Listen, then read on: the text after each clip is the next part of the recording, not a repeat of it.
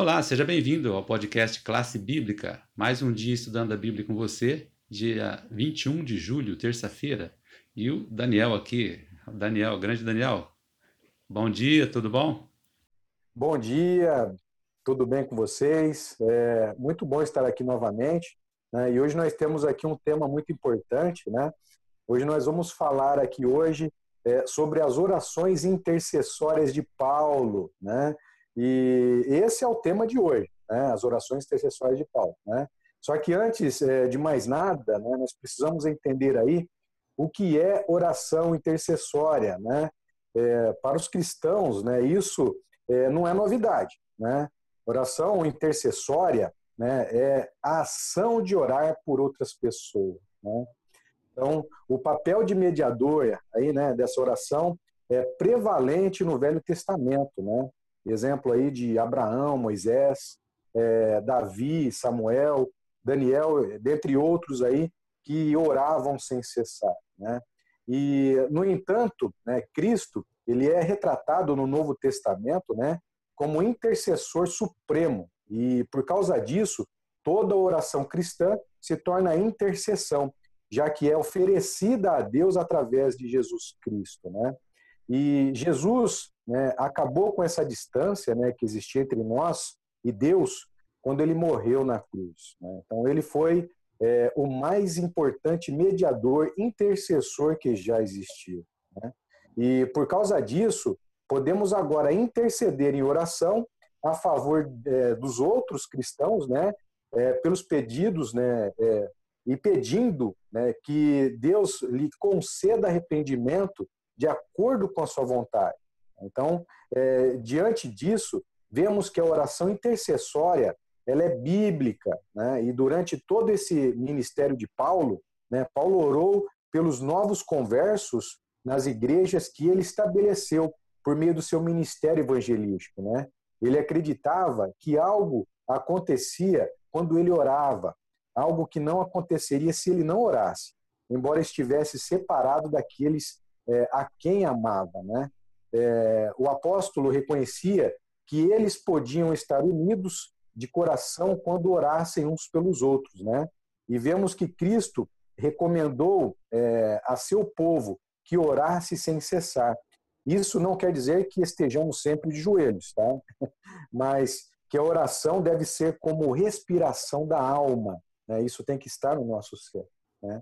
Então, é, nossas silenciosas petições, seja onde for que estejamos, né, elas devem estar é, acontecendo a Deus e Jesus, ele é nosso advogado e intercede por nós, né, erguendo é, com, a, com incenso a sua justiça, os nossos pedidos ao Pai.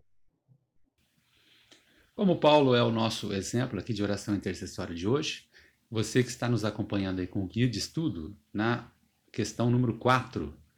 A gente vai ver um pouco aqui da oração dele com relação aos Efésios. Como foi feito isso? Foi vários pedidos? Comenta um pouco com a gente, Daniel. Perfeito, Jaza. Nós vemos aqui ó, que Paulo é, pediu que Deus concedesse aos Efésios espírito de sabedoria e de revelação né, de seu pleno conhecimento. Né? E ele rogou que os olhos do coração deles fossem iluminados, né, a fim de que eles soubessem qual era a esperança é, de seu chamado. Né? Então, a oração de Paulo pelos cristãos efésios, ela é notável, né? Isso a gente vê.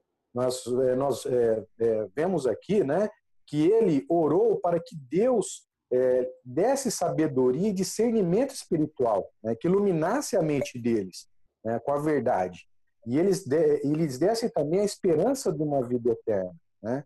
E ele também orou para que experimentassem a poderosa atuação do poder de Deus. Olha só como que foi. Né? Com certeza os efésios aí ficaram muito animados, né, sabendo que Paulo estava orando por eles. É muito bom, né, quando a gente tem alguém orando pela gente, né? Isso realmente traz um conforto muito grande. E, inclusive, na questão número 5, agora traz um tom mais intimista, é, né, Daniel, da oração de Paulo. E ele, o autor até faz uma pergunta aqui com relação a gente, né? Que, como a gente se sentiria É, seria interessante, né? Perfeito, né? Assim, eu vou até trazer aqui com reflexo bíblico, né? É, interpretando aí é, os capítulo, o capítulo 1 né, e os versículos do 3 a 11, apesar que eu fiz um resumo para não falar de todos, né, é, que nos leva, que nos remete a esse tempo, né, e nos faz entender como que nós devemos fazer. Né. E quando lemos aqui em Filipenses, né, no capítulo 1, no versículo 3 até o 11, observamos que a Bíblia está sendo revelado né, o segredo das constantes orações e graças de Paulo. Né?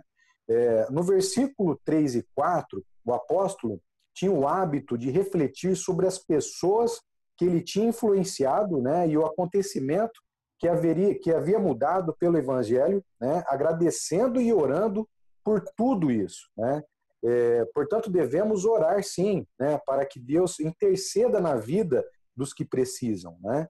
Já no versículo 5, né, você encontra lá escrito um trecho importante né, que, que fala assim, ó, ou vossa parceria, né, ou vossa cooperação. Né?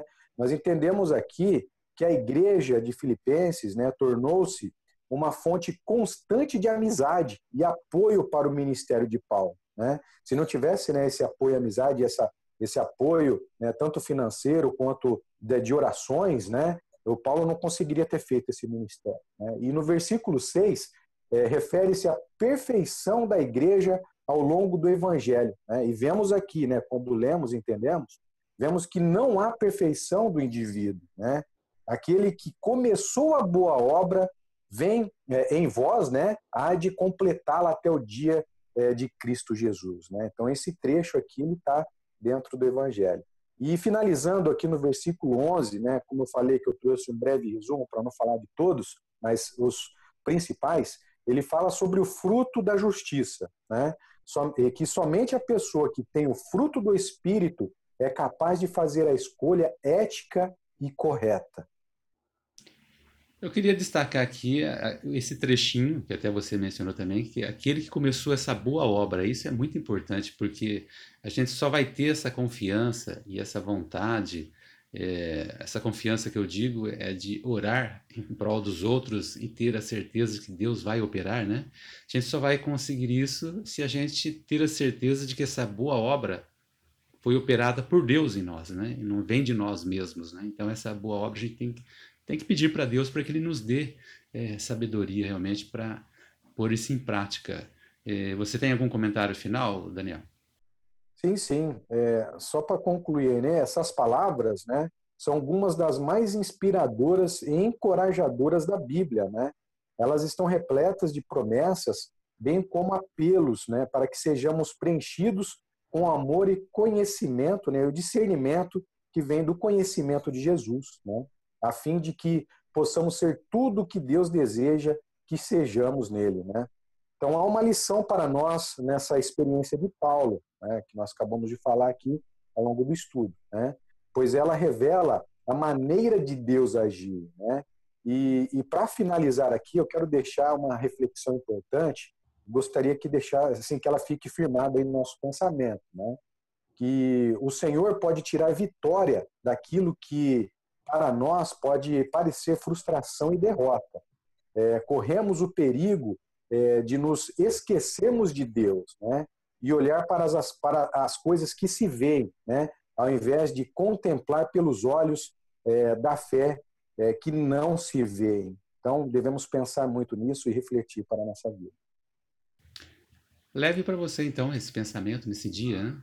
Olhe sempre para Deus, reflita sobre o que foi mencionado aqui hoje. Que Deus te dê muita luz, muita sabedoria. Bom dia a todos. Música